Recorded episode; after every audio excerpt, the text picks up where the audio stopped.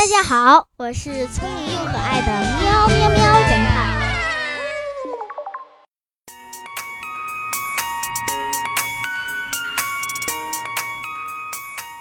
一天夜里，一位失眠的老画家在家里听到了异常的声音。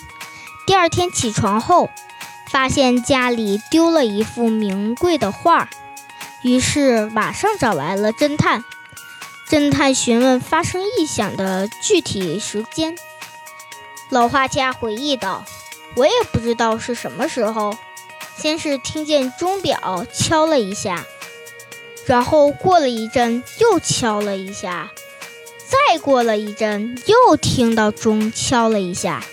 就在这时候，听到了一声异响，已知老画家家里的钟表在整点的时候会报时。”时间到几点钟就敲几下，并且每到半点时也敲一下。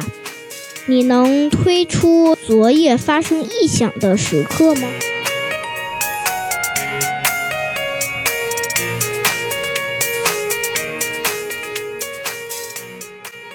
答案应该是夜里一点半，因为只有在十二点半、一点。